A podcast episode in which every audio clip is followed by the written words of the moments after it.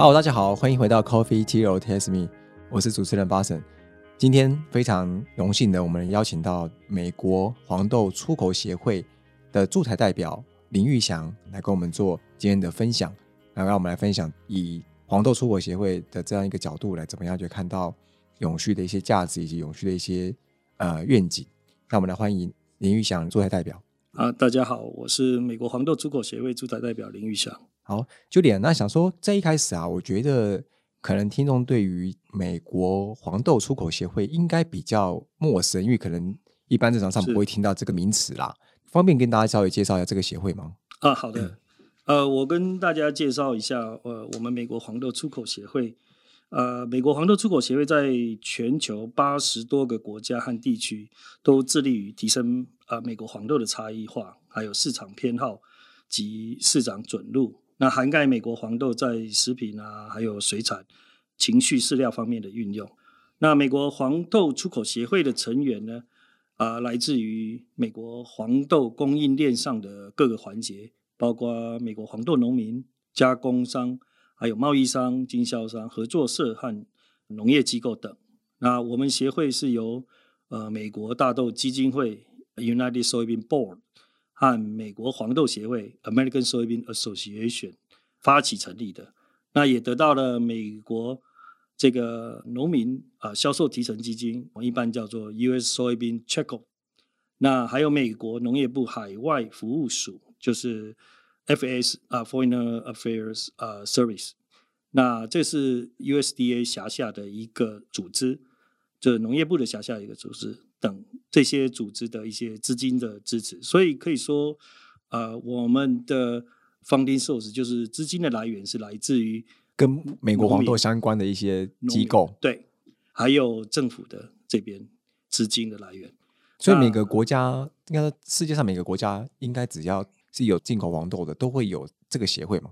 呃，我们协会在海外目前大概有十三个。地区跟办公室啊，就是我们是用 region 制。那在亚洲这一块，呃，我们现在分成了东北亚，那还有大中华区。那我们这边现在隶属于大中华区。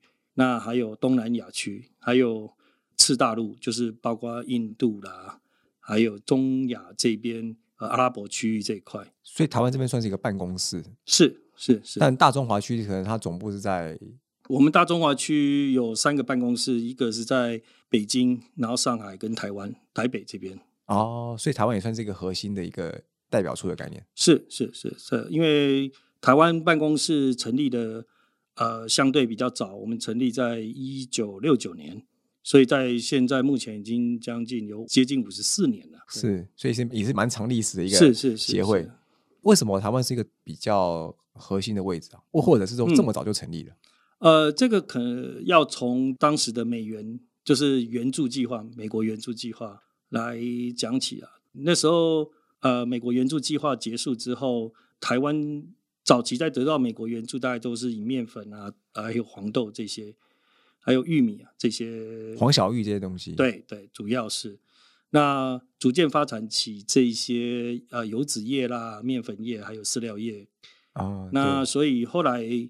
进口量就逐年在增加，那因为我们的经济也是在发展，所以协会这边就觉得是那应该在亚洲开始来成立。那第一个成立的是比台湾还早的，应该是早一年到两呃，我记得是两年吧，在东京先成立的。这是最早在亚太地区最早的。对对，也也是等于是对呃海外第一个，因为我想是应该是第一个成立的办公室。所以台湾算是第二个了。对，台湾是第二个，没有错。所以算是很早黄豆在海外落脚的一个一个地区，是没有错，没有错。所以这是还蛮有重要性的。对，对台湾市场，对于美国农民黄豆农民是非常重要的一个市场之一。是。那回到这个我们想要来分享这个主题永续，那我想说，您本身对对于永续，你怎么去定义这个永续？从你的角度，或者是从组织的角度？呃，从我个人的角度，我觉得大概可以这样讲，就是美国农民其实对美国农民来讲，黄豆农民来讲，它是应该一个是一个可以代代相传，然后持续不断改善的一种实作方式啊。哦，因为农民都是在耕种他的田地，对。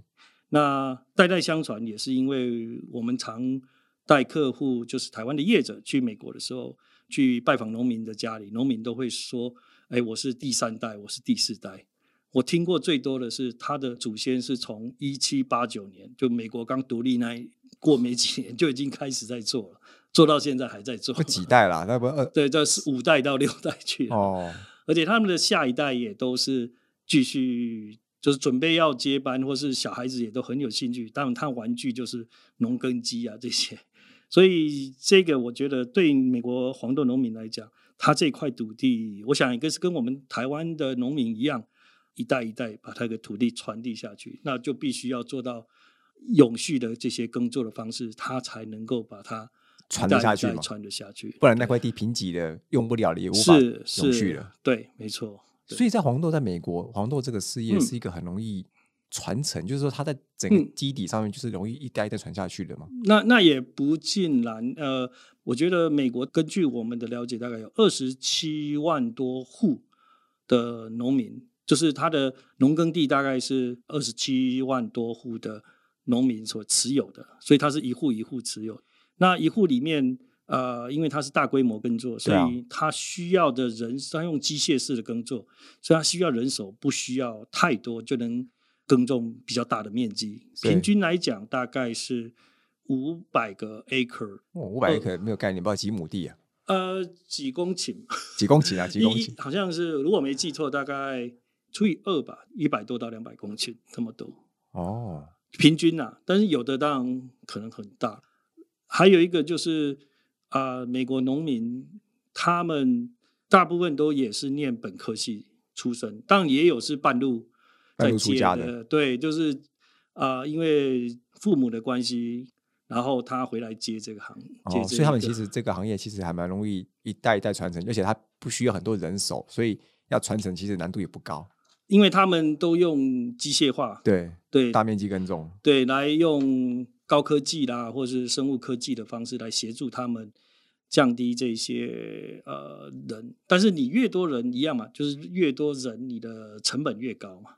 所以他们都希望是用越少的人，能够做更多的事情。是，那这样回到在过去，你们在推行这个红豆的时候，一定会接触很多食品或者是原物料一些业者。因为刚提到了，我们这个协会也成立了五十多年，然后从过去最一开始，大家在进口对黄豆的选购采用，跟现在你觉得有没有什么对于这个永续的这种概念，或者是一些这种很多新的这种概念，有没有什么样的一个转型变化？呃，我的观察是在以往业者可能比较在意的是能不能供货完整，就是稳定稳定。所以我说，他们比较 care 的是经营的经营的稳定性，对，还有价格的稳定性啊，然后原物料供应的稳定性。所以现在慢慢的，除了这些呃稳定性，当然这几年是比较特殊，因为战争的关系，要不然其实是一直都很稳定，就是在供应上面，美国是呃现在是第二大生产国啊，巴西现在是第一大生产国。在这供应量上面，其实是没有什么太大的问题。那渐渐的，因为这个永续的这个概念逐渐在这个社会扩散开来，对，还有再加上我们在做推广的情况之下，业者他们开始也都注意到这一块。那您当然也可以看得到，呃，我们有一些上市公司的业者，他们在他们的 CSR。上面也会提到有关他买了多少的美国黄豆是有永续的认证，是，所以我相信这个部分是逐渐在啊发酵发酵中。对，其实过去其实对永续的价值其实没有这么的看重，看重只是供货稳定或者价格稳定这些事情。那现在慢慢的，其实永续价值他们很多也会拿来去作为他们的一个彰显企业价值的一个工具或是一个途径嘛，对不对？是是没错。那在推行这种永续，大家知道一开始这种新的概念，有时候是蛮辛苦的。就初期来说，因为概念不同嘛。是在这个过程中，你们有遇到有一些什么样的困难嘛？然后有没有想到什么可能可以解决的方式？针对在推行永续黄豆的这个过程中，呃，如果要要回到最早期的时候，我会认为说推广永续的困难点比较大，应该会是在农民端，原物料提供这一块。你说生产端的时候，生产端对，因为美国农民开始有这个永续的概念，一代一代传下去，还有啊节能减碳这些，我相信很多事情都不是一触可及的啦。对，它需要一个过程的发酵，还有一些实际上的互动。那当然是主要推动的力量，当然来自于是美国政府。其实美国可能大家很多人都不知道，说美国在一九三零年代也曾经碰过一个像沙尘暴的这个事件，就是他在耕种过度耕种，所以他没有办法做好水土保持，所以他在中西部的沙尘就是容易被扬起来对沙尘暴还有土地贫瘠啊。哦，那次造成了一些很大的灾害，在一九三零年代，所以美国政府农业部就开始来着手说，那我们就不能这样子下去，因为老实讲，美国中西部是一个很大的、呃、农业产地啊。对美国不是只有说出产武器啊、飞机、大炮，对，它事实上是一个农业出口大国了。所以他们非常重视这个农业的状况，所以他们起草了很多一些法令，然后再通过，然后让农民来去做一些执行。所以其实是慢慢的、慢慢的一些法令的集中下，然后才开始比较呃有完整。那农民现在到目前为止就开始是也有运用了新的科技帮助他们来去达成。主要是还有一个就是农业部他们政府的单位的角色，我觉得是可以借鉴的。就是说，他除了是用法令来要求你之外，他也做了一些，就是胡萝卜跟棒子都给你。如果你达成什么样他的目标，他就他就会不是补助，他就其实美国的补助大部分都是在于这个保险金、保险费，你每年可能要缴保险费，对，那他帮你补贴补贴一些保险费，哦，他希望把这些保险的机制转换到整个的保险体系上面去，不是由政府来负担。我我讲一个例子，就比如说像最近有一些什么灾害，那你还没有发生这灾害，你就每一年年初你就要去投保，就跟我们保保险一样。对对对，你的土地可能我假设了哈，就是一百块美金，那他可能补贴你五十块或是四十块美金，所以你的保险费是减少的。对但是呢，如果你发生灾害了，保险公司会赔，，OK，不是政府来赔。我们现在台湾的啊、农业保险也开始有这一块，就是把这个风险转嫁到保险机构上面，由保险机构来承担这个风险，不是由政府来承担这个风险。哦，了解，那他就就说，他这个就是所谓的胡萝卜，他你达成了你政府的要求。举个例子好了，比如说你们家附近这块田有一些水塘、小水池，或是有洼地，那他告诉你，你不要把它，因为你把它泥平了以后，你要种东西就比较好种，平的嘛。对啊，那他说你不可以把它填满，你如果做了，他就可能给你补助一些保险费或其他的费用，这样。哦就是他是用另外的方式，不是说一昧的强求要求你，但我觉得你一昧用棍子的方式是没有人会去做，这市场还是需要一些诱因，是。所以它可以说是比较成熟，所以我们看得到很多农民的家里面其实有很多洼地啊，就保留一些，还有一些森林，他说你这个就不能开发。然后就保留那个森林的样态，那有些森林其实不大，也是小溪流，但是你就是不能开发，他就那他就会给你一些补贴，让你不会说完全损失的那种对对对对，刚刚提到，像我们刚刚有二十七万户是在做这个黄豆生产，那目前哦不呃对不起，应该是农民，因为农民。呃我提一个概念给大家，美国的农地大概就是黄豆跟玉米基本上是轮种，啊，所以农民今年种黄豆，明年可能他就会种玉米，哦，OK，就地力这样才能够保持。是因那这样，我好奇的是说，嗯像这么多户里面，现在嗯目前已经转换有达到这个所谓转换成永续这种耕种方式，嗯大概比例多少？呃，每年的情况不太一致啊，哈。现在我们最近理解的是，就是它会审核嘛，有达到这标准的，目前好像是在八十五到九十之间。那比例算蛮高的。是是。那他大概从最一开始做，从零开始到这种成果，大概花多久时间啊？就我现在讲，就从一九三零年然后开始，主要大概哦是五零到七零年代就开始比较完整了。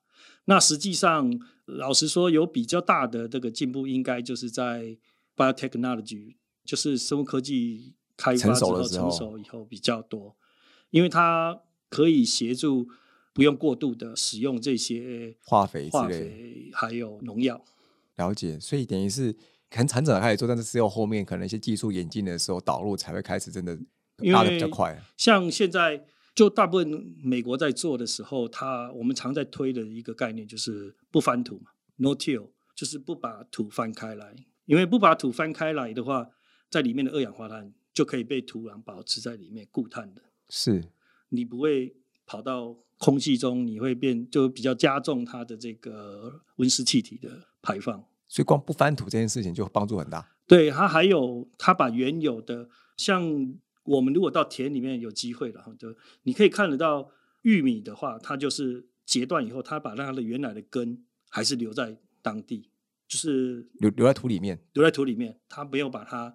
剪断了或者什么，它就剪上面那一块部分，然后下面根还是留在。啊，那根怎么办？就留在那里啊。然后当成肥料。对，一时之间大概要一年到两年，它才有办法变成有机质，把它释放到土里面。所以它必须要用轮耕的方式去换地，才有可能去做成这件事情嘛？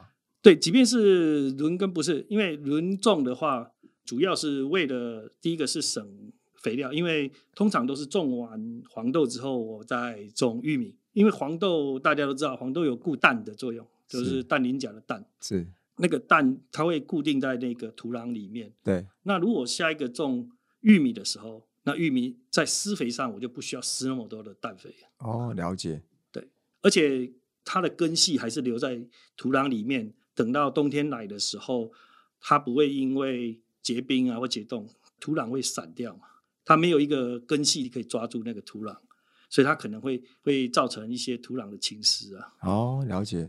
像现在有台湾也在推行永续黄豆的这个大家的接受度嘛？是。那我们未来我们在推行这个永续黄豆，可能在食品或永物料业，你觉得未来要解决什么样问题，它可以推行的更顺利？大家的认知可以去更容易被加强，然后觉得这件事情是一个够重要、要重视的东西啊？我觉得呃，当然是宣传还是比较重要哈。那一，我相信一般大部分的民众都对于气候变迁、温室气体效应、土壤侵蚀，还有水资源的保护这些都有一定的认知。对，像现在最夯的什么 SDGs 有没有？现在可能未来大家也想说，哎，它是一个 solution，那我们怎么样去让大家做这个 solution？我觉得可能要从一般生活上面，大家尽量去例行这些事情啊，然后。支持这些有永续标章的产品，或者是说从个人本身开始了，对，这样子的话，呃，是一个开始。但因为这一件，就我刚才讲，我认为永续它就是一个要持续不断的改善了，所以不但是像我们的农民，他也在不断的持续改善他的目标。哦，就我们现在目标大概二零二五年是要做到什么样的程度？可到二零二五年，我还要继续再做改善，再继续往下。那我觉得一般民众也可以开始，我定一个目标，我现在可能要做什么样改善？比如说你家里用少一点水啦，或者是用什么样节能啦，然后慢慢自己在生活上做一些潜移默化，然后慢慢的去接受这个东西在生活上出现。对对，了解，然后这样子可能会接收到这些产品，然后未来这些产品可能就会进而影响到这些原物料他们的采购嘛？对对对，是好，今天非常感谢。